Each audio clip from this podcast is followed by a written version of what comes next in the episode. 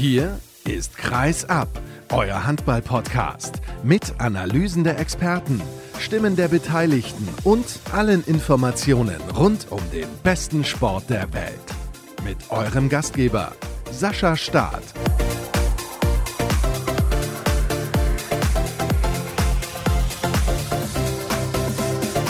Und der eine Tag Pause ist auch schon wieder vorbei. Schön, dass ihr eingeschaltet habt zur nächsten Ausgabe unserer großen Saisonvorschau hier bei Kreisab. Ich freue mich, dass ihr mit dabei seid in der Sendung Fast nur Hessen. Normalerweise sprechen wir da auch über die Rhein-Neckar-Löwen, aber in dieser Saison ist es ein klein wenig anders. Wir sprechen diesmal über den THSV Eisenach und natürlich über die HSG Wetzlar, das ist logisch, genauso über die MT Melsung. Das mache ich mit dem Kollegen Björn Mahr von der Hessisch-Niedersächsischen Allgemeinen. Schönen guten Tag, Björn, hallo. Hallo Sascha.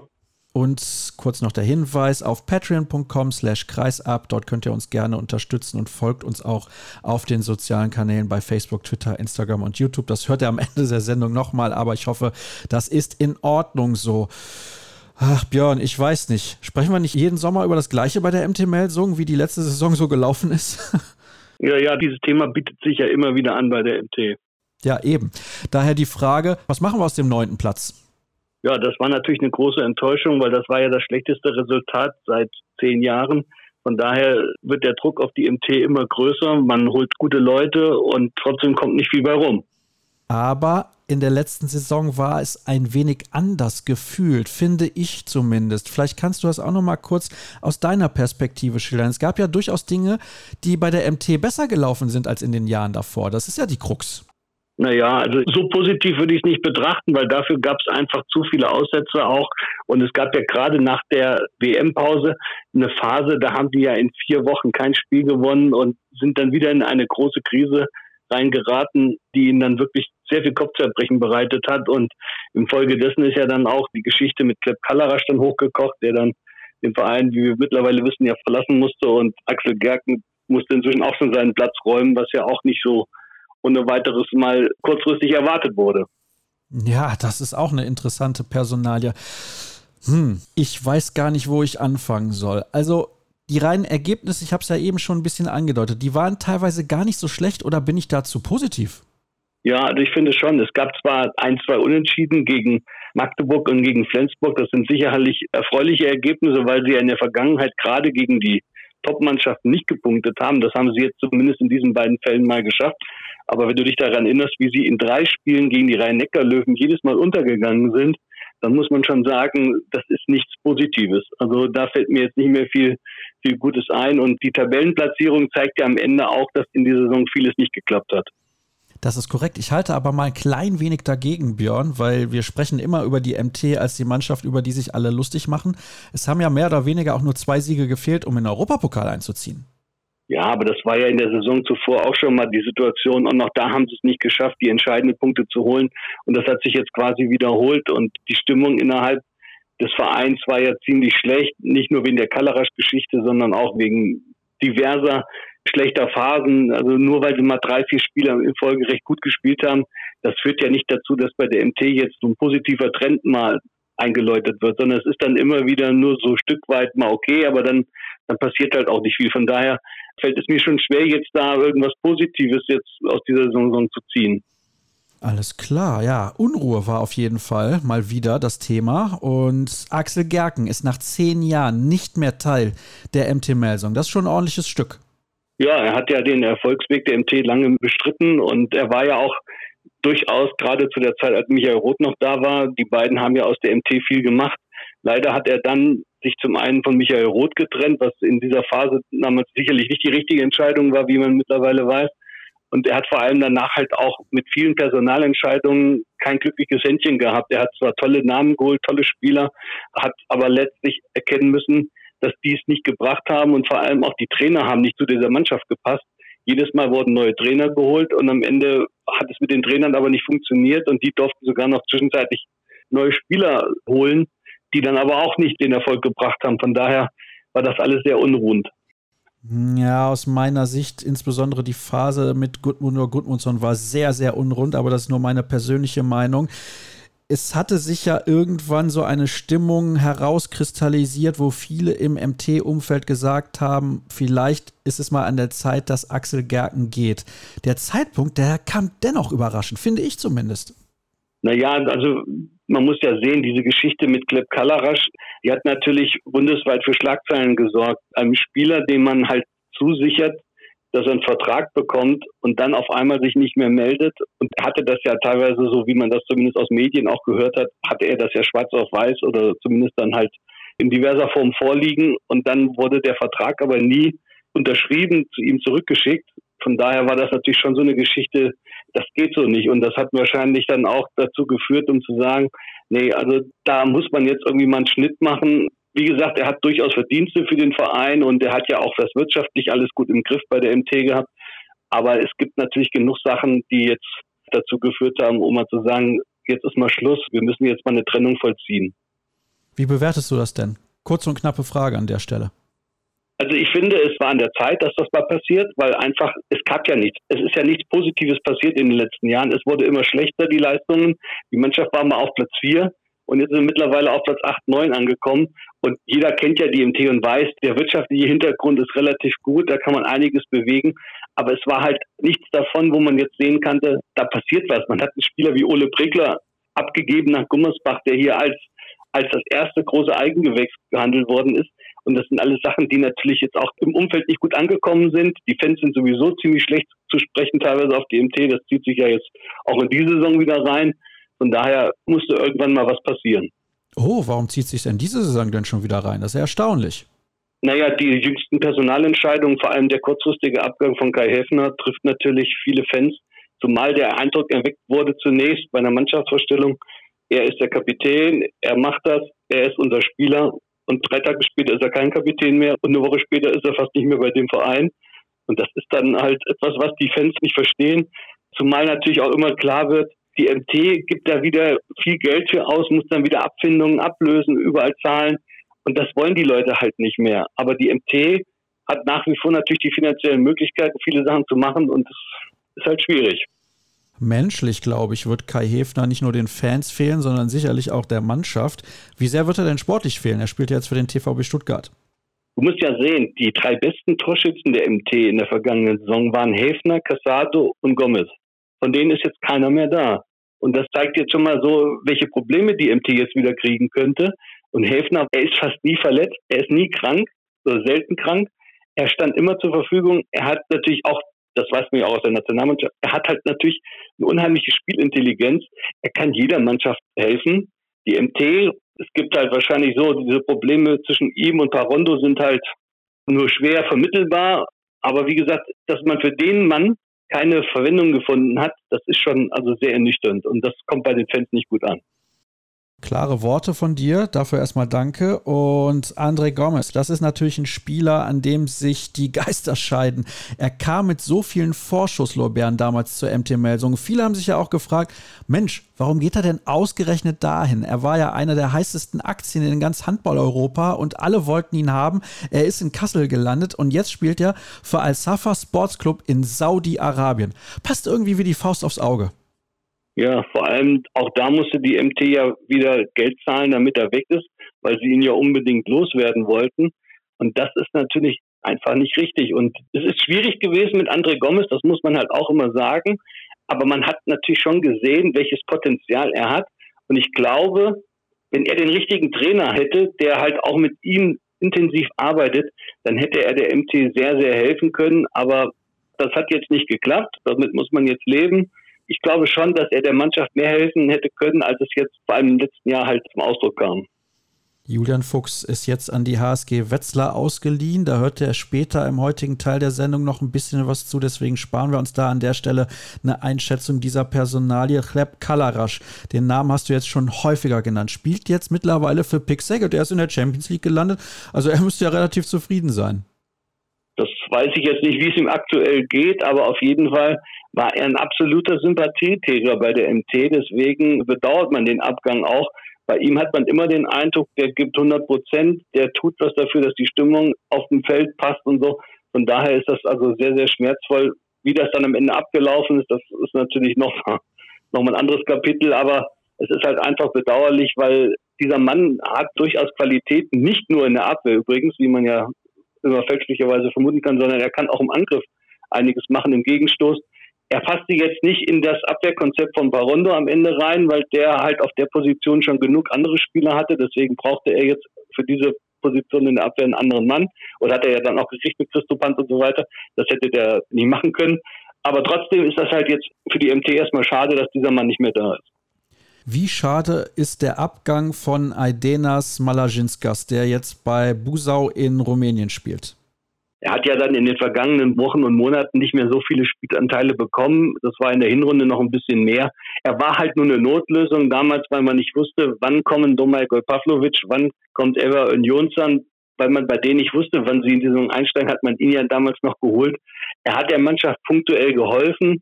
Seine sieben Meter waren teilweise auch absolut Weltklasse. Aber er war jetzt mit 36 natürlich jetzt auch nicht in der Lage, der Mannschaft jetzt so viel zu geben, wie jetzt ein Agustin Gasado. Ne? Ja, lass uns über den sprechen. Der Spanier trägt jetzt das Trikot von Vesprem, auch er also in der Champions League gelandet und den hätte man natürlich liebend gern behalten. Man wusste vorher, dass das nicht möglich sein würde. Hat man sich denn da noch bemüht? Weil du hast jetzt eben schon mal erwähnt, die MT hat Geld ausgegeben, um Hefner loszuwerden. Die MT hat Geld ausgegeben, um Gomez loszuwerden. Haben sie bei Casado versucht, auch Geld auszugeben, damit er bleibt? Das weiß ich jetzt nicht. Vielleicht haben sie zwischenzeitlich mal darüber nachgedacht mit ihm irgendwie noch eine Vereinbarung zu finden. Aber irgendwann war ja klar, also die Sache ist nur auf ein Jahr angelegt. Westbrem hat darauf bestanden, dass er kommt. Ich habe aber die Hoffnung, dass er irgendwann nochmal in die Bundesliga zurückkehrt, weil gerade gegen Ende der Saison hat er immer wieder betont, wie gut es ihm in Melsungen, in Kassel, in der Bundesliga gefallen hat. Ich glaube, das ist einen, den werden wir hier nochmal in der Bundesliga sehen. Es war jetzt auch für ihn nicht ganz einfach. Er hat kein Englisch gesprochen, kein Deutsch gesprochen der musste halt dann sich irgendwie auf anderem Wege mit Spielern dann verständigen. Das war nicht ganz glücklich. Trotzdem hat man immer wieder gesehen, welches spielerische Potenzial dieser Mann hat. Und von daher denke ich mal, da werden sich viele in der Bundesliga freuen, wenn der nochmal auftauchen könnte. Würde ich mich auch drüber freuen, weil er ein toller Spieler ist. Finn Lemke hat seine Karriere beendet. Das ist jetzt schon einige Monate bekannt. Er war ja auch hier zu Gast im Interview der Woche. Das lege ich euch nochmal sehr ans Herz, weil er einfach ein toller Typ ist. Also fantastischer Charakter. Und er bleibt ja der MT so halbwegs erhalten. Er arbeitet jetzt auch beim DHB. Was glaubst du, was hat er eigentlich für eine Perspektive innerhalb des Vereins? Das ist eine spannende Frage. Also wir gucken auch immer, also natürlich kann er als Repräsentant viel machen, er kann in der Nachwuchsarbeit viel machen. So eine richtige, die hundertprozentige Position, glaube ich, muss man noch mal ein bisschen gucken. Ist ja auch im Moment noch nicht ganz klar bei der MT, wie das jetzt alles weitergeht. Es gibt im Moment nur einen Interimsvorstand nach dem Abschied von Axel Gerken. Da wird sich erst noch einiges noch mal finden müssen. Aber es ist klar, also Finn Lemke wird hier weiterhin eine sehr wichtige Rolle in dem Verein einnehmen. Dann kommen wir zu den Neuzugängen. Es sind relativ wenige, bewusst so wenige? Nein, also die MT hat sich durchaus darum bemüht, dass jetzt noch mehr kommen sollten. Also vor allem Mohamed Damul gibt es noch Bemühungen, den zu holen, vorzeitig aus Minden. Also es ist ja bis heute nicht offiziell, dass er überhaupt kommt, aber ich glaube mittlerweile hat auch jeder mitgekriegt, dass die MT sich mit ihm einig ist und dass er dann spätestens nächstes Jahr kommt. Aber jetzt nach den Abgängen, die die MT jetzt auch kurzfristig hat mit Gomez und und Helfner braucht sie natürlich eigentlich noch Verstärkung für den Rückraum umso mehr, weil Domagoj Pavlovic, man darf das nicht vergessen, der hat 15 Monate zwischendurch mal kein Handball gespielt. Man weiß nicht, wie der jetzt so in die Saison wieder startet. Da muss man erstmal abwarten und ich glaube, mit im Moment nur 15 Spielern ist der Kader etwas dünn. Von daher sind drei neue Spieler erstmal eigentlich zu wenig. Das denke ich auch. Ich denke aber auch, dass Damul relativ bald das Trikot der MT Melsungen tragen wird. Ich glaube, es ist nur eine Frage der Zeit, bis man sich dann mit GWD Minden einigt auf eine Ablösesumme. Ich glaube, er hat sogar eine festgeschriebene Ablösesumme und man falsch da gerade ein bisschen. Aber gut, das werden wir in den nächsten Tagen erfahren. Vielleicht, wenn ihr diese Sendung hört, ist die Sache schon durch.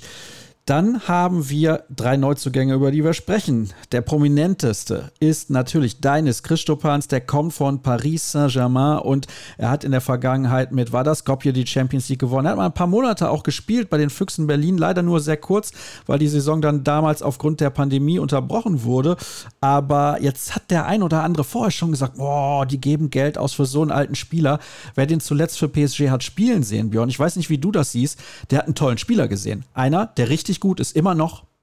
Also ich finde, ich habe ihn ja auch nur in der Champions League gesehen und da hat er natürlich teilweise tolle Spiele gemacht. Ich bin halt so ein bisschen skeptisch, wie der in der Bundesliga funktioniert, weil die Belastung ist in der Bundesliga natürlich nochmal deutlich höher.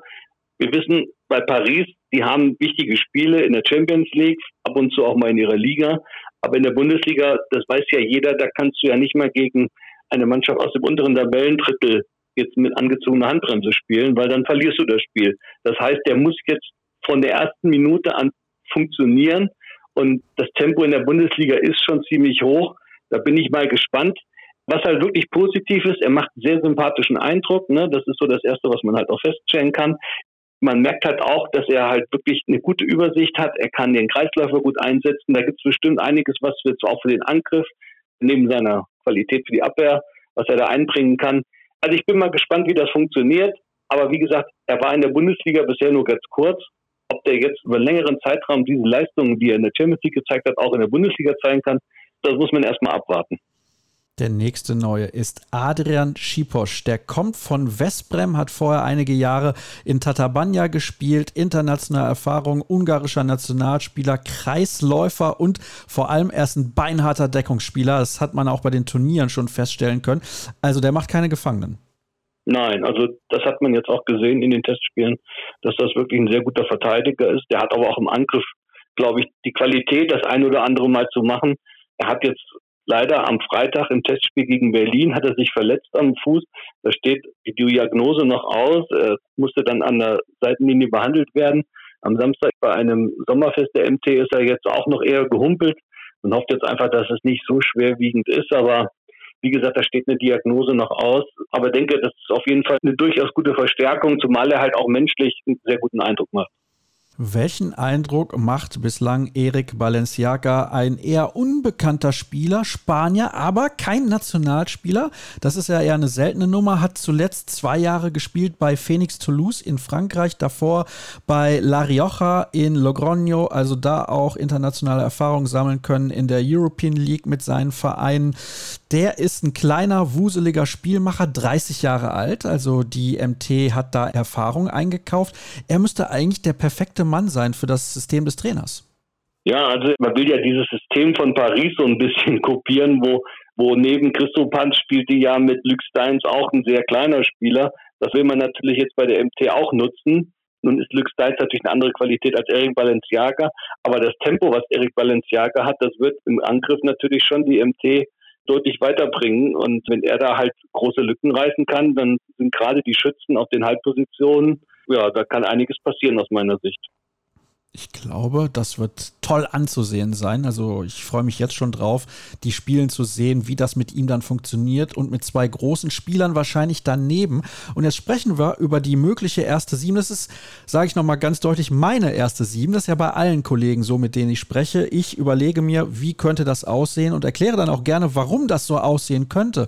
Ich habe mich für folgende Formation entschieden und nenne auch gleich nochmal den Grund, warum das so ist. Also mit Simic im Tor, ich glaube, der ist gesetzt und ich hatte auch übrigens den Eindruck, dass sowohl er als auch Adam Morawski von Carsten Lichtlein als Torwarttrainer durchaus profitiert haben. Der hat ja schon in Minden einen sehr guten Job gemacht. Vielleicht kannst du da gleich auch noch was zu sagen, Björn.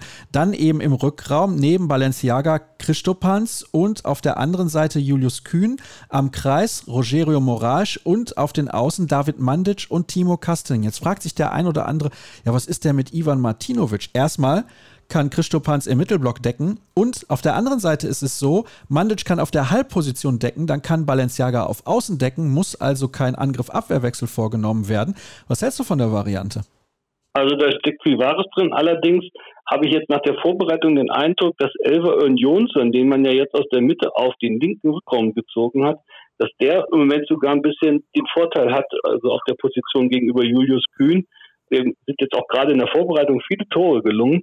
Der hat ja auch eine unglaubliche Dynamik. Von daher wäre ich mir nicht sicher, ob im linken Rückraum Julius Kühn beginnt, sondern ich habe da eher die Vermutung, dass Elver Union der ja auch in der Abwehr nämlich die Rolle einnimmt, dass der eher jetzt aktuell gesetzt ist. Ansonsten kann ich dir zustimmen. Ich denke auch bei den Torhütern, da ist Simic immer so, weil er ja auch ein Publikumsliebling ist bei der MT, ist immer so ein Tick vorn, auch wenn jetzt beim letzten Test gegen Berlin war Morawski wirklich sehr, sehr stark. Aber Simic ist, glaube ich, schon so die Nummer eins. Zumal er jetzt auch nach dem Weggang von Kai Helfner ist er jetzt auch im Mannschaftsrat mit drin, zusammen mit Timo Kastening und Deines Christopans. Deswegen merkt man schon, dass das eine wichtige Persönlichkeit für die MT ist. Ist das die Saison, in der Roberto Garcia Parondo als Trainer liefern muss? Ja, das auf jeden Fall. Also jetzt ist er seit knapp zwei Jahren da, von daher kann er sich jetzt auch nicht mehr viel erlauben. Wenn das jetzt wieder nicht funktioniert, dann wird relativ schnell der Druck ziemlich groß auf ihn. Dann weiß ich nicht, wie das jetzt bis Weihnachten funktioniert. Also die MT hat jetzt, nennen wir es Glück oder Pech, halt jetzt drei Heimspiele zum Auftakt gegen Göppingen, Leipzig und Hamburg.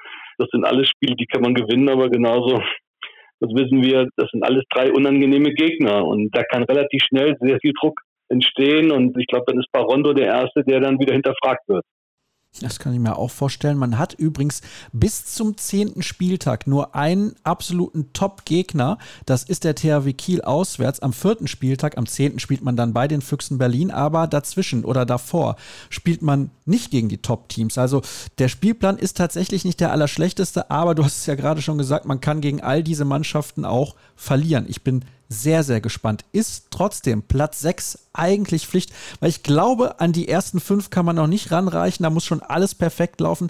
Aber dieser Kader ist meiner Meinung nach eigentlich der sechsstärkste in der Liga. Ich weiß nicht, ob es dann für Platz 6 reicht, aber ja, so um den Dreh müssen sie schon einlaufen. Also ich denke mal, wenn sie jetzt wieder um Platz 8 oder 9 spielen würden, dann wäre das deutlich zu wenig. Ich bin mir allerdings nicht sicher, ob das wirklich so funktionieren kann. Also dafür sind die anderen Gegner vielleicht nicht von den Namen her, aber schon spieltaktisch funktioniert da einiges besser als bei der FC. Also es hat sich den letzten Jahren ja auch wieder gezeigt, das System von Tarondo, was ja auch auf einer sehr stark Defensive beruht, das ist schwer hier in der Bundesliga, glaube ich, so durchzusetzen. Und von daher weiß ich nicht, also ob Platz 6 wirklich dann, ob das klappen kann. Sie setzen auf jeden Fall auf Größe und Physis. Alleine, wenn man sich mal die Größe der MT-Spieler so anschaut, das ist, boah, das ist ordentlich, aber es passt halt auch zu Parondo komplett. Also, das ist sein Stil, Handball spielen zu lassen. Was sagt deine Prognose? Ja, also ich habe erstmal jetzt den Eindruck, dass es schwierig wird, weil wenn man jetzt sieht, man hat die drei besten Torschützen verloren, dann frage ich mich, wer macht da jetzt die Tore? Evan Jonsson ist bestimmt ein guter Mann, aber wenn er natürlich in der Abwehr gefordert ist, dann wirkt sich das ja irgendwann auch auf sein Angriffsspiel aus. Christo Panz, klar, der kann jetzt immer ein paar Tore machen, aber er müsste eigentlich so viel mehr machen, dass da eine entsprechende Qualität auch durchkommt. Martinovic ist wahrscheinlich einer der besten, die sie jetzt aktuell haben als Schützen. Das ist aber alles noch nicht so, dass man jetzt sagen kann, das funktioniert. Also ich muss eher sagen, dass die LT einen ganz, ganz schweren Saisonstart hinlegen dürfte. Und das bedeutet am Ende welche Platzierung? Also ich denke eher, dass die wieder bei sieben oder acht landen werden. Okay, dann schauen wir uns das Ganze natürlich mal sehr genau an. Ich persönlich erwarte relativ viel, aber das machen wir jeden Sommer. Jedes Jahr denken wir die MT Melsung, jetzt startet sie durch, außer der Kollege Björn Maar, der ist und bleibt kritisch. Vielen Dank auf jeden Fall. Genau dafür, das freut mich immer, wenn wir auch mal ein bisschen kritischer auf die einzelnen Mannschaften schauen. Und nein, liebe MT Melsung, das ist nicht böse gemeint, aber ja, manchmal ist das eben so. Wir machen auf jeden Fall jetzt die erste kurze Pause und sprechen dann gleich über den THSV Eisenach.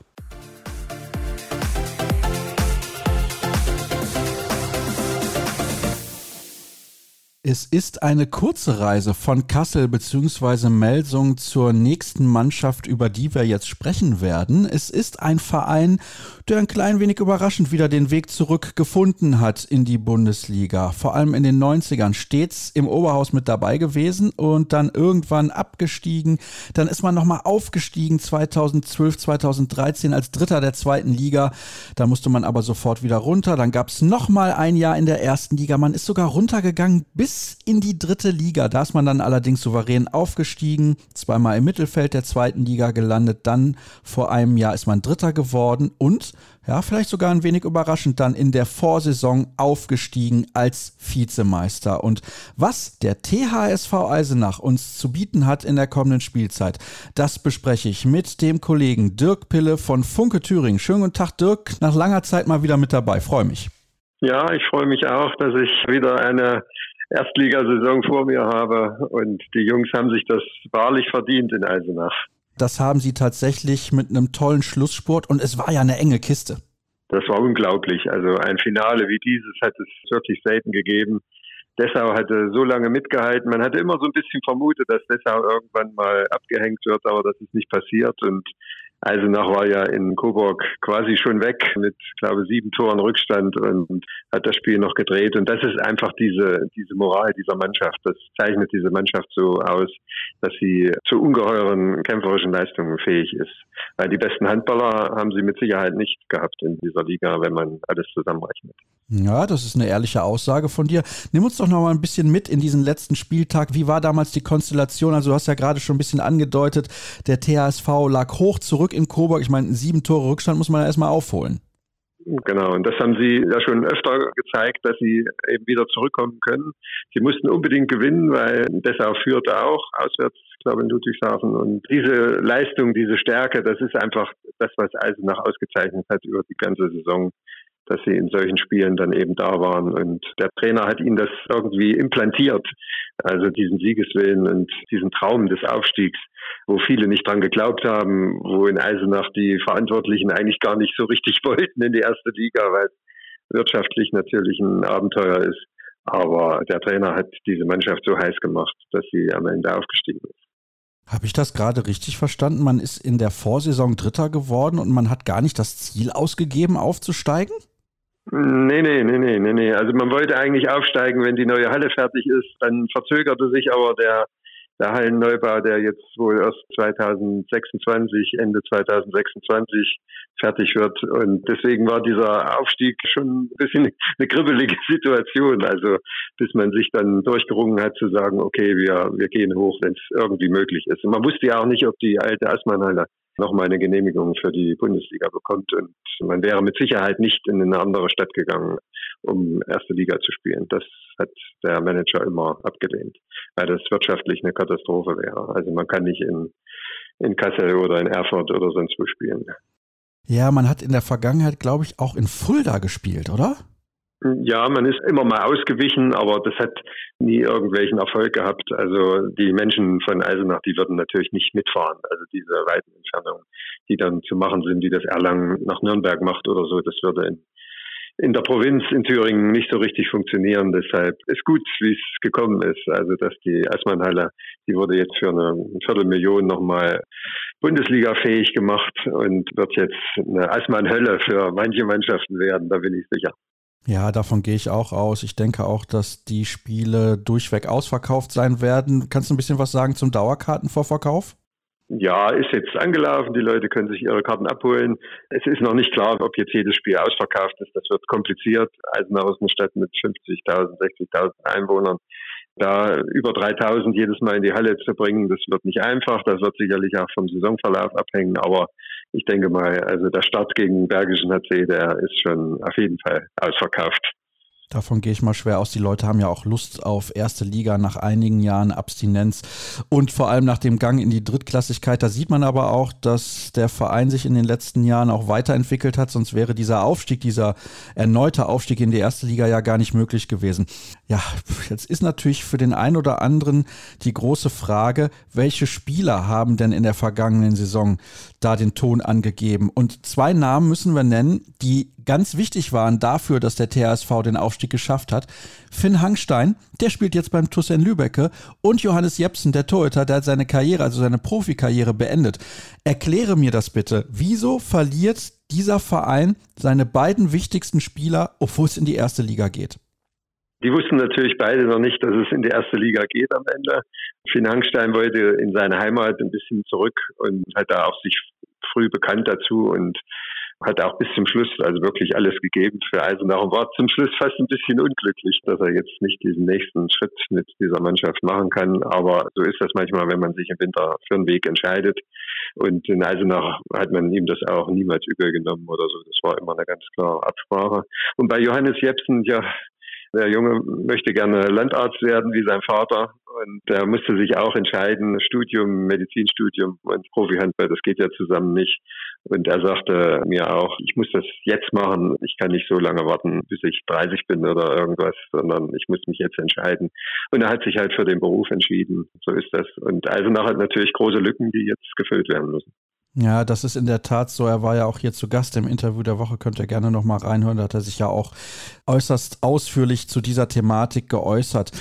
Jetzt schauen wir mal auf die weiteren Abgänge. Das sind relativ viele. Du wirst mir jetzt gleich auch sagen, das waren einige Spieler, die nicht so viele Einsatzzeiten hatten. Ich nenne jetzt einfach mal die Namen und alle da draußen können ja mal überlegen, welchen Spieler sie davon kennen. Ante Tokic spielt jetzt bei Alpla Hart in Österreich. Cedric Marquardt ist zur HSG Krefeld gewechselt. Daniel Hiedeck zum TUS Ferndorf. Johannes Ulzhöfer zur TSG Münster. Ruben Carlos Motasusa zur HSG Krefeld auch gegangen. Und dann haben wir noch Erik Töpfer hat seine Karriere beendet. Sebastian Klein spielt jetzt beim SCDHFK Leipzig immerhin. Und Robert Krass unbekanntes Ziel. Gibt es einen Akteur von dieser großen Gruppe, wo du sagst, das ist sehr, sehr ärgerlich aus TSV-Sicht, dass der nicht mehr im Kader steht? Ja, also man hätte sicher mit Tokic noch weitermachen können, den hätten sie auch gern behalten, aber er möchte eben auch nach Hause oder in die Nähe seiner Heimat in Österreich und in Kroatien. Das ist sicherlich ein Spieler, der erste Liga hätte spielen können und auch Töpfer, der Torwart, der hat eine komplizierte Schulterverletzung, die eben nicht mehr heilt und deswegen kann er nicht mehr Profi-Handball spielen. Also das sind so zwei Spieler, die sicherlich im Kader geblieben wären. Die anderen, für die war dieser Aufstieg die Krönung ihrer Karriere, würde ich sagen. Ja, auch das eine sehr, sehr ehrliche Aussage. Und das ist natürlich immer die Frage, die man sich dann stellen muss, auch als Verein. Weil, wenn wir ganz ehrlich sind, Dirk, das ist ja jetzt ein Club, der nicht die Perspektive hat, auf Platz 11, 12 oder 13 ins Ziel zu kommen. Es wird einzig und alleine darum gehen, die Klasse zu halten. Und dann ist auch immer die Frage für die Verantwortlichen, wie sehr ist ein Umbruch sinnvoll? Gehen wir in die erste Liga mit den Spielern, mit denen wir aufgestiegen sind? Hier ist es jetzt ein großer Umbruch und wir schauen auf die neuen Akteure und ich glaube, wir sind uns einig, ein Name sticht natürlich absolut heraus. Das ist Mateusz Konietzki. Er ist der Torhüter, die neue Nummer 1, kommt aus Kielce, war da der Spannmann von Andreas Wolf, hat jahrelang in der Champions League gespielt, ist die Nummer 1 der polnischen Nationalmannschaft. Also der muss natürlich auch Top-Leistungen bringen, wenn der TSV auch nur im Ansatz Ansatz eine Chance haben will, in der Liga zu bleiben. Genau, das ist das Entscheidende, wie es auf der Torhüterposition funktioniert.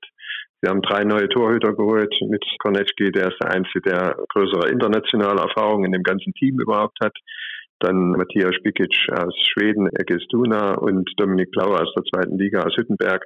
Also da hat man drei, drei Männer, die zumindest dieses Loch erstmal füllen können und Konecki, da hofft man natürlich, dass, dass er zu überragenden Leistungen fähig ist. Das konnte er in der Vorbereitung jetzt natürlich noch nicht so zeigen, da muss die Abstimmung mit der Abwehr erst funktionieren, aber, aber ich glaube schon, dass man da im Tor Bundesliga-Qualität hat. Dann ein ganz, ganz entscheidender Mann wird Manuel Zehnter werden, ein junger Deutschschweizer, der früher schon bei Kaufmann in der Schweiz trainiert hat, fünf Jahre lang. Der kommt von Erlangen, ist ausgeliehen. Also das wird der entscheidende Regisseur, wird auch der Kopf der Mannschaft wird er werden, weil ja Janis Schneibel verletzt ist, wird Zehnter der Kopf der Mannschaft werden. Das hat er jetzt in der Vorbereitung im Wartburg Cup schon absolut gezeigt, war der Torschützenkönig gegen die Füchse gegen Wetzlar und gegen Erlangen, wo teilweise nur knapp verloren wurde. Also dieser Junge, das wird eine, eine richtige Nummer in der Bundesliga werden, glaube ich. Jetzt hast du gerade die Verbindung zwischen ihm und Micha Kaufmann, dem Trainer, angesprochen. Ein weiterer Schweizer ist auch im Kader mit Timothy Reichmuth. Das ist ein Linksaußen. Und ja, das ist natürlich dann ganz, ganz wichtig, dass die Leute, die man neu dazu holt, auf jeden Fall auch funktionieren. Die von dir genannten sind nicht die einzigen. Sehr interessant finde ich Niklas Heidkamp, der jetzt auch im Sommer Junioren-Weltmeister geworden ist. Er hat immer begonnen auf der Rückraum-Linksposition. Ich fand, das war so ein bisschen die Schwachstelle der Mannschaft. Er kommt vom SC DFK Leipzig. Welche Erwartungen hat man in Eisenach an ihn? Ja, also Niklas Heidkamp ist quasi ein Name, dadurch, dass er Weltmeister geworden ist. Ich hoffe, er hält diesen Druck aus. Er weiß, dass er unheimlich viel lernen muss in kurzer Zeit, weil er hatte ja diese schwere Verletzung, Kreuzbandriss und ist überraschenderweise nach einem Jahr schon wieder zurückgekommen. Aber man sieht bei ihm natürlich noch, da fehlt noch ein bisschen was. Und ich hoffe, dass sich das in den nächsten Wochen so verbessert, dass er dann die Mannschaft wirklich verstärkt und, und auf dieser Position eben auch hilft. Dann haben wir noch Moritz Ende, der kommt von den Füchsen Berlin, auch ein Rechtsaußen, erst 23 Jahre alt, also durchaus mit einer Perspektive. Und wer bei den Füchsen Berlin ausgebildet wird, der kann auf jeden Fall gut Handball spielen. Hat er denn eine Chance als Nummer eins auf seiner Position? Ja, glaube ich erstmal noch nicht. Also es gibt ja da die bisschen routinierte Jungs, also da ist noch vieles offen. Also aber Ende, das ist so ein Typ, dann auch Simone Mignon, dieser Italiener, der aus Frankreich gekommen ist. Das sind alles junge Spieler. Justin Korch wird ein ganz, ganz wichtiger Mann neben Peter Weitz, dem Kapitän am Kreis und in der Abwehrmitte sein, der auch von Erlangen ausgeliehen wurde. Also das wird ein ganz prägnanter Spieler sein, hat er jetzt auch schon so in den Testspielen gezeigt. Also die Eisenacher Taktik ist eben eine andere als früher. Also früher war es so, Eisenach steigt auf, Eisenach verstärkt sich, Eisenach ist danach fast pleite. Dann gab es den Betriebsunfall, sogar dritte Liga ist man dann abgestürzt und das soll eben nicht wieder passieren. Eisenach versucht jetzt mit einer jungen, preiswerten Truppe diese Bundesliga irgendwie zu stemmen und eben mit einer Kaufmann-Taktik. Also mal sehen, ob die in der Bundesliga funktioniert. Das ist die große Frage. Was ist denn die Taktik von Micha Kaufmann? Die Kaufmann-Taktik ist ein offensives 5-1, manchmal sogar ein noch offensiveres 5-1, also wo dann die halbe Abwehr rausrückt. Also da treibt man die Gegner schon zum Wahnsinn. Die können kaum ein Spiel vernünftig aufbauen. Das hat in der zweiten Liga sensationell funktioniert. Jetzt ist die Frage, geht das auch in der Bundesliga so gegen diese routinierten, erfahrenen Jungs und bringt man die damit ein bisschen durcheinander? In diesem Testturnier, also Wartburg Cup, hat es teilweise ganz gut funktioniert, aber man darf eben extrem wenig Fehler machen. Das hat zum Beispiel Manuel Zender gerade im Interview mit uns gesagt, wir dürfen sehr, sehr wenig Fehler machen, sonst wird es nicht klappen in der Bundesliga. Das wird eben das Problem und gerade bei so einer Defensive, da muss man besonders aufpassen. Also wenn man da einen Fehler macht, wenn man sich dann falsch bewegt und die Lücken zu groß werden, dann sind normalerweise die Mannschaften relativ einfach in Anführungsstrichen in der Lage, das auszuspielen. Da bin ich sehr gespannt, ob er das auch durchzieht, Micha Kaufmann. Glaubst du, er wird daran festhalten, wenn er irgendwann feststellt, es funktioniert einfach nicht? Also die Mannschaft kann ja beide Varianten, also kann 6-0 und 5-1 spielen. Also da wird auch in dem Spiel manchmal umgeswitcht. Aber wie gesagt, diese Lücken, was du angesprochen hast, das ist natürlich das Problem in der ersten Liga. Und dann natürlich auch die, die Gegner, wenn man angreift, die sind alle doppelt so groß wie die Eisenacher. Das ist auch nicht so ganz, ganz einfach. Also da bin ich sehr gespannt, wie das funktioniert, diese Kaufmann-Taktik, ja. Ja, da bin ich auch sehr gespannt, zumal es ja in der Regel so ist, dass die meisten Mannschaften mit der 6-0-Variante arbeiten. Da finde ich, ist das interessant anzusehen, wie das funktionieren wird. Und vielleicht können Sie am ersten Spieltag den Bergischen HC bei ihrer Heimpremiere, bei ihrer Rückkehr in die Bundesliga auch ein bisschen ärgern oder vielleicht sogar darüber hinaus. Schauen wir mal auf eine mögliche erste Sieben und du wirst uns gleich erklären, was ich da für einen Mist erzähle, weil ich mich, wie gesagt, auch bei dieser Mannschaft nicht so sonderlich gut auskenne. Das muss ich offen zugeben und auch viele Neuzugänge natürlich völlig unbekannt sind. Aber klar ist, Kornetski ist auf jeden Fall die Nummer eins im Tor und im Rückraum. Da stellt sich, glaube ich, auf Rückraum Mitte nicht die Frage mit Zehner, das hast du ja eben schon gesagt. Und auf Rückraum rechts gibt es zwei Spieler, die sehr gut ausgebildet wurden bei ihren Heimatvereinen. Das ist einmal Malte Donker, der kam aus Hannover vor zwei Jahren. Und dazu noch Alexander Sau, der ursprünglich beim SC Magdeburg war. Der spielt schon seit 2017 beim THSV Eisenach. Was denkst du, wer wird da die Nummer eins sein? Ja, also Donker ist sicher die Abwehr Nummer eins, Saul die Angriffsnummer eins, weil man muss ja heutzutage schon schauen, also die Mannschaften haben ja schon fast eine Abwehrvariante und eine Offensivvariante. Also Philipp Meyer wird der Abwehrchef sein, daneben Weiz und Schneider in der Abwehr, das ist so ein eingespieltes Trio. Korch wird dann Weiz immer mal ersetzen können oder Meier mal ersetzen können. Also das ist so der Abwehrmittelblock. Im Angriff wird es dann eben mit Zehnder, mit Saul nach vorne gehen, hoffentlich gut. Und auf den Außen, da sind alle Möglichkeiten offen. Also da hat jeder Außen seine Chance, eingesetzt zu werden. Ja, wir haben auf den Außenpositionen, wo du es gerade sagst, einen Namen, den der eine oder andere auch schon kennen wird. Das ist Willi Weihrauch, 2016 von den Füchsen Berlin gekommen. Also man hat sich da schon relativ bedient, auch gerade bei den Vereinen in der Region und ist zumindest was die handballerische Ausbildung der Spieler angeht, glaube ich, einigermaßen solide aufgestellt. Walz hast du eben schon angesprochen als Kapitän und dann auch am Kreis. Die Nummer 1 Schneider ist ein kroatischer Außen, der auf jeden Fall ordentlich was an Qualität mitbringt. Also ich glaube, da haben sie einen ganz guten Mann. Und dann gibt es noch auf halblinks Philipp Meyer, hast du eben auch schon erwähnt. Das ist ein Spieler, der, ja, der natürlich auch schon länger mit dabei ist. Auf höherem Niveau hat vorher bei den Wölfen Würzburg gespielt fehlt in der zweiten Liga. Aber es ist für viele Akteure und ich glaube, das ist das Entscheidende, Dirk, ein Abenteuer jetzt in der ersten Liga mit dabei zu sein. Kann natürlich auch dafür sorgen, dass sie vor allem ja mit dieser Euphorie dann auch auf einer Welle schwimmen irgendwann mal. Richtig, die sind alle total hungrig, ja, sie sind selbstbewusst und sie versuchen es einfach und sie schauen, was dann dabei rauskommt. Es wird auch Niederlagenserien geben, da bereitet sich der Trainer jetzt auch schon mal psychologisch darauf vor. Aber ich bin nicht total pessimistisch. Also ich glaube, diese Mannschaft hat vielleicht eine größere Chance als die sieben, die 2016 abgestiegen ist. Mhm, das ist ja schon mal eine interessante Aussage. Die Erwartungshaltung, da sind wir uns allerdings einig, die kann nur heißen Klassenerhalt. Ja, das denke ich auch. Also das würde mich jetzt schwer überraschen. Aber der Trainer hat schon gesagt, wir rocken die Liga. Also, also er stirbt da nicht an Herzdrücken, sondern er sagt, wir rocken diese Liga. Also das wollen wir einfach tun. Und in der zweiten Liga, seine Vorhersage ist eingetreten und jetzt bin ich gespannt, wie es in der ersten Liga funktioniert. Und sie müssen ja nur Drittletzter werden. Also sie müssen ja zwei hinter sich lassen. Es wird schwer genug, da bin ich ganz ehrlich, aber ich merke schon, dass deine Prognose vielleicht Richtung Platz 16 gehen wird. Wo wird der TSV Eisenach am Ende ins Ziel kommen? Ja, das, das glaube ich. Also ich glaube, Eisenach steigt nicht ab. Okay, das finde ich sehr, sehr interessant. Ich weiß, dass wir auch, als wir das letzte Mal miteinander gesprochen haben, vor ein paar Wochen, du deutlich optimistischer warst als bei den letzten Malen. Vielleicht kannst du noch einmal erklären, warum du dieses Mal so ein gutes Gefühl hast und was der Unterschied ist zu den letzten Malen. Du hast das eben ja schon so ein bisschen angedeutet. Damals hat man irgendwie auf Teufel komm raus Spieler verpflichtet, hat irgendwie gehofft, in der ersten Liga zu sein und das war nicht so sehr mit Sinn und Verstand, so drücke ich es jetzt mal aus. Ja, weil sie einfach anders sind. Also sie haben den niedrigsten Etat, wahrscheinlich 2,5 Millionen.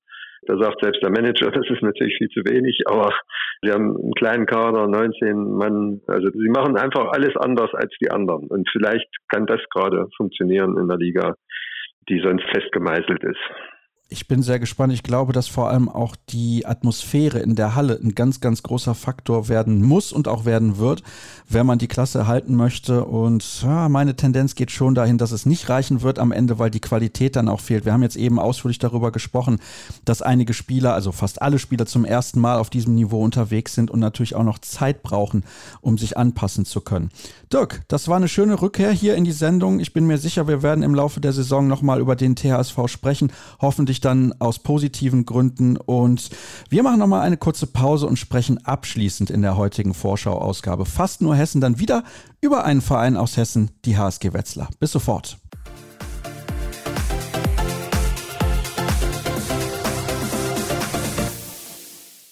Teil 3 steht noch aus in der heutigen Ausgabe. Wir schauen voraus auf die Saison 2023-24 in fast nur Hessen. Und natürlich gibt es auch noch einen Hinweis auf patreon.com slash kreisab. Dort könnt ihr dieses Format sehr gerne unterstützen mit einem monatlichen Abo. Die Höhe legt ihr selber fest und natürlich auch, wie lange ihr uns unterstützt. Aber wir freuen uns auf jeden Fall, wenn das der Fall ist. Und natürlich auch darüber solltet ihr uns bei den sozialen Medien folgen. Unter Facebook, Twitter, Twitter, Instagram und YouTube ist Kreisab zu finden.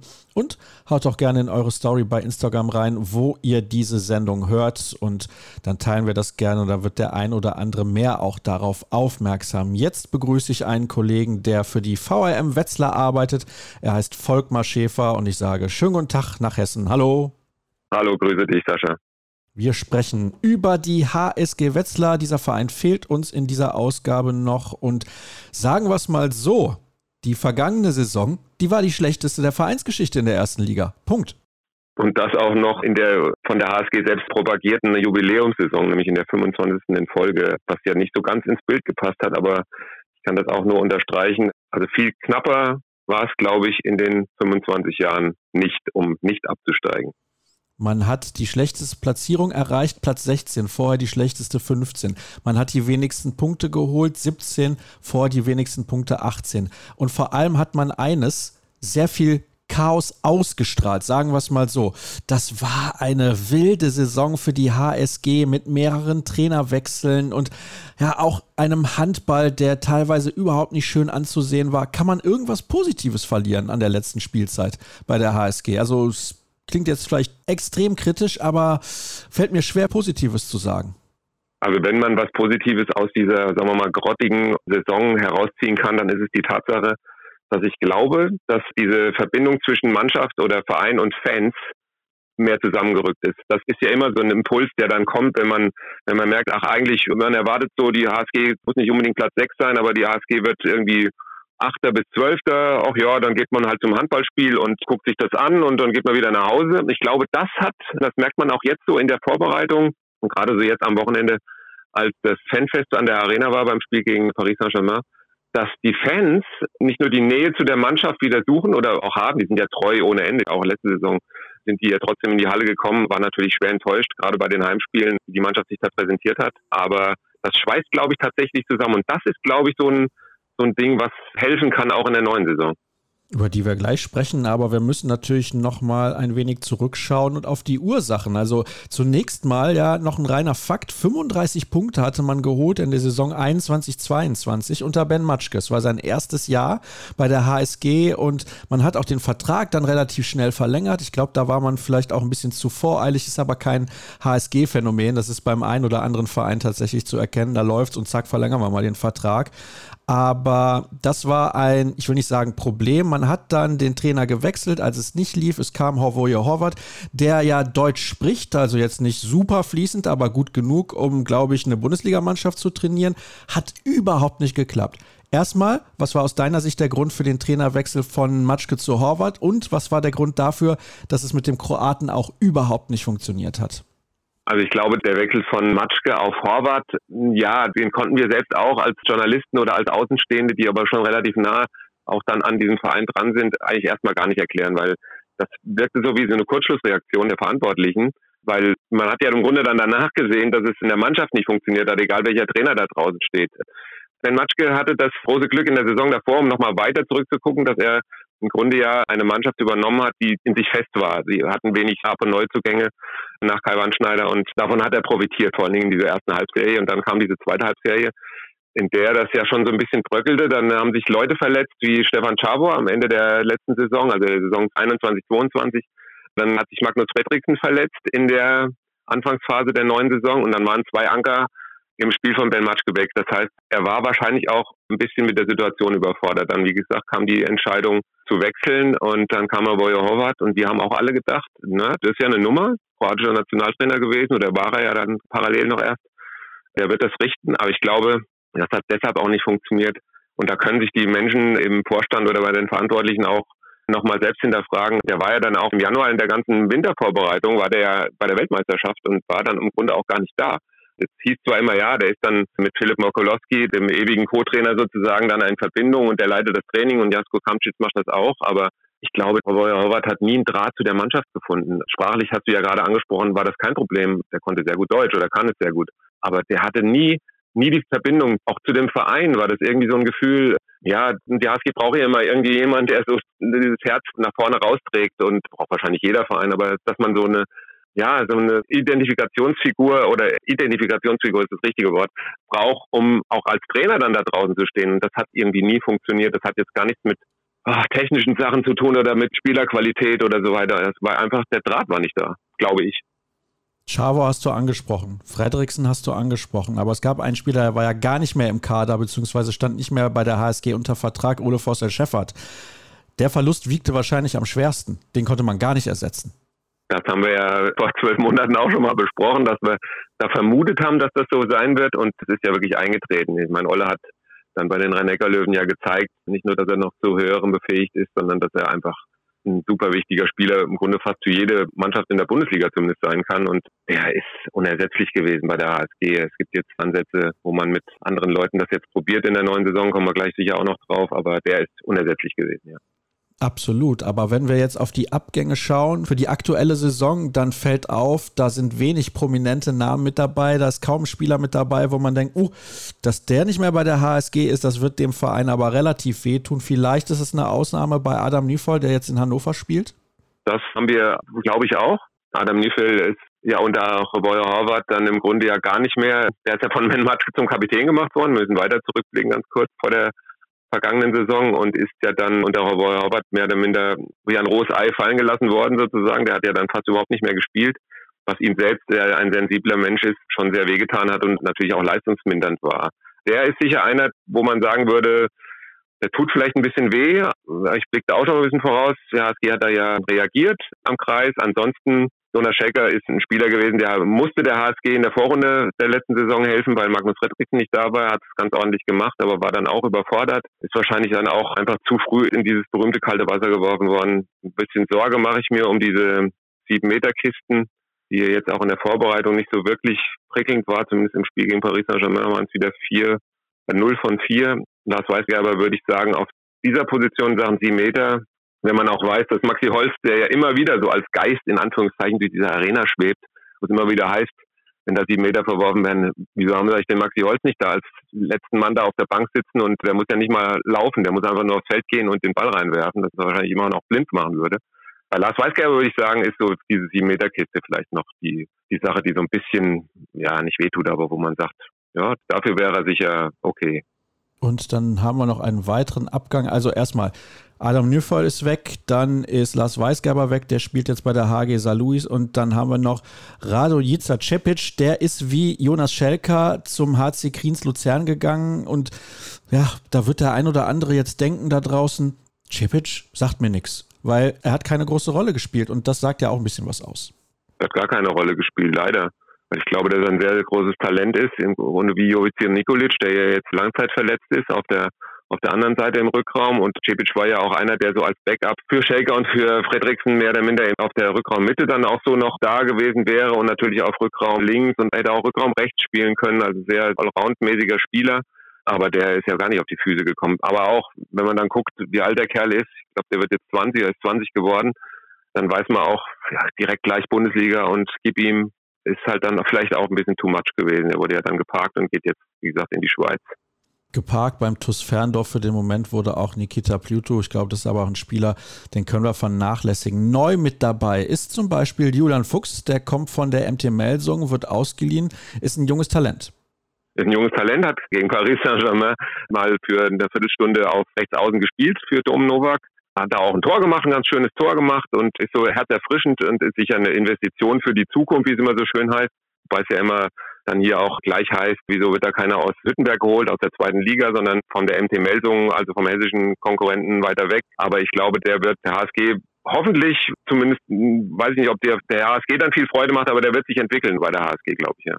Rasmus Meyer Eliassen, hoffentlich richtig ausgesprochen, kommt von Fredericia Handball Club aus Dänemark und spielt am Kreis 98er Jahrgang.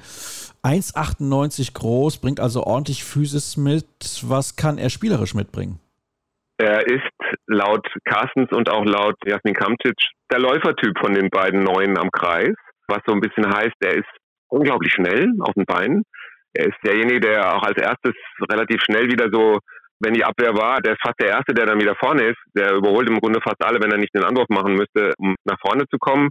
Er wird hinten ein bisschen gucken müssen, wo er sich dann da einordnet, weil eigentlich ja Hendrik Wagner und Wladimir Banjes, der andere Kreisläufer, über den wir ja gleich auch noch sprechen, den Mittelblock bilden werden, sofern Hendrik Wagner dann auch wieder komplett fit ist. Da wird er ein bisschen gucken müssen, wie er sich da einordnet, aber er ist ja herzerfrischend, so ein bisschen der Typ Adam Nüschel.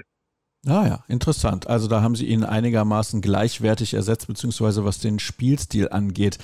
Nächster neuer Mann ist vom VfL Gummersbach, Nemanja Selenovic. Und wer unsere erste Sendung gehört hat, der hat gemerkt, Selenovic hat in Gummersbach eigentlich gar nicht gespielt, weil er ständig verletzt war. Was kann er der HSG bringen als, ja, als wahrscheinlicher Backup die ganze Zeit, solange er denn fit bleibt, für Stefan Schawor? Genau da sprichst du das Thema an. Ich glaube, dass er ein sehr geeigneter Backup ist für Stefan Schaber. Zum einen, weil er natürlich auch eine ähnliche Nationalität hat. Das ist bei Stefan Schauber, keine Ahnung, ist glaube ich schon nicht ganz so unwichtig, dass sie dann die Sprache sprechen, auch untereinander auf dieser Position. Das bringt ihm Sicherheit im Chucky. Selenovic ist einer, der lange verletzt war, der es natürlich ganz stark mit der Schulter hatte. Da war jetzt so ein bisschen die Sorge, auch in der Vorbereitung hat man es ein bisschen gesehen, dass er sich da noch ein bisschen zurückgenommen hat bei den bei den Überkopfwürfen, sondern hat dann meistens mit Stemmwürfen gearbeitet, was ja auch manchmal ganz nützlich ist, dass der Gegner sich vielleicht nicht ganz so gut darauf einstellen kann. Er ist halt ein Funstyp. Der ist einer, der hat eine super Ernsthaftigkeit, eine super Professionalität, die er an den Tag legt, aber der kann halt auch, ja, hat jetzt vielleicht ein bisschen altbacken an, aber der ist halt auch ein bisschen der Spaßmacher, der kann da auch ein bisschen Stimmung reinbringen. Was ja manchmal auch ganz gut ist in der Mannschaft. Linkshänder sind ja manchmal auch so ein bisschen eigene Charakter, wie wir wissen. Und der wird dem Chucky, dem Stefan Chabor, wird er die Minuten geben müssen und auch geben, sagen wir mal, vielleicht im Schnitt so 15, 20. Manchmal weiß man nicht, wie sich ein Spieler entwickelt. Vielleicht ist dann Selenovic doch der Go-To-Guy, dann spielt er vielleicht sogar noch länger. Und darin liegen die Hoffnungen der HSG, dass er vorne wie hinten ist im Grunde. Das ist ja wichtig. Diese Entlastung einfach für Stefan Chavo ist, weil der nach einem halben Jahr, fast dreiviertel Jahr Verletzungspause, wo man ja auch mal denkt, selbstverständlich, der kommt wieder und dann spielt er so wie vorher, was natürlich nicht der Fall ist. Der musste ja auch gucken, wie kommt man wieder rein und es gibt Diskussionen um ihn, ob er nächstes Jahr nach Meldungen geht. Dann weiß man nicht, wie reagiert jemand wie Stefan Schabo oder wie spielt er dann eine Saison. Also das wird nochmal interessant werden jetzt auch, wie sich das weiterentwickelt. Aber dafür ist Selenovic natürlich super wichtig. Absolut. Und er hat jetzt erstmal einen Vertrag für ein Jahr unterschrieben in Wetzlar. Das heißt, man hat auch alle Möglichkeiten zu sehen, wie er sich dann machen wird. Was glaubst du, wie wird sich Wladimir Franjesch machen, der von Benfica kommt und der jede Menge internationale Erfahrung mitbringt? Der ist super wichtig. Der wird extrem wichtig werden. Das weiß er, glaube ich, auch.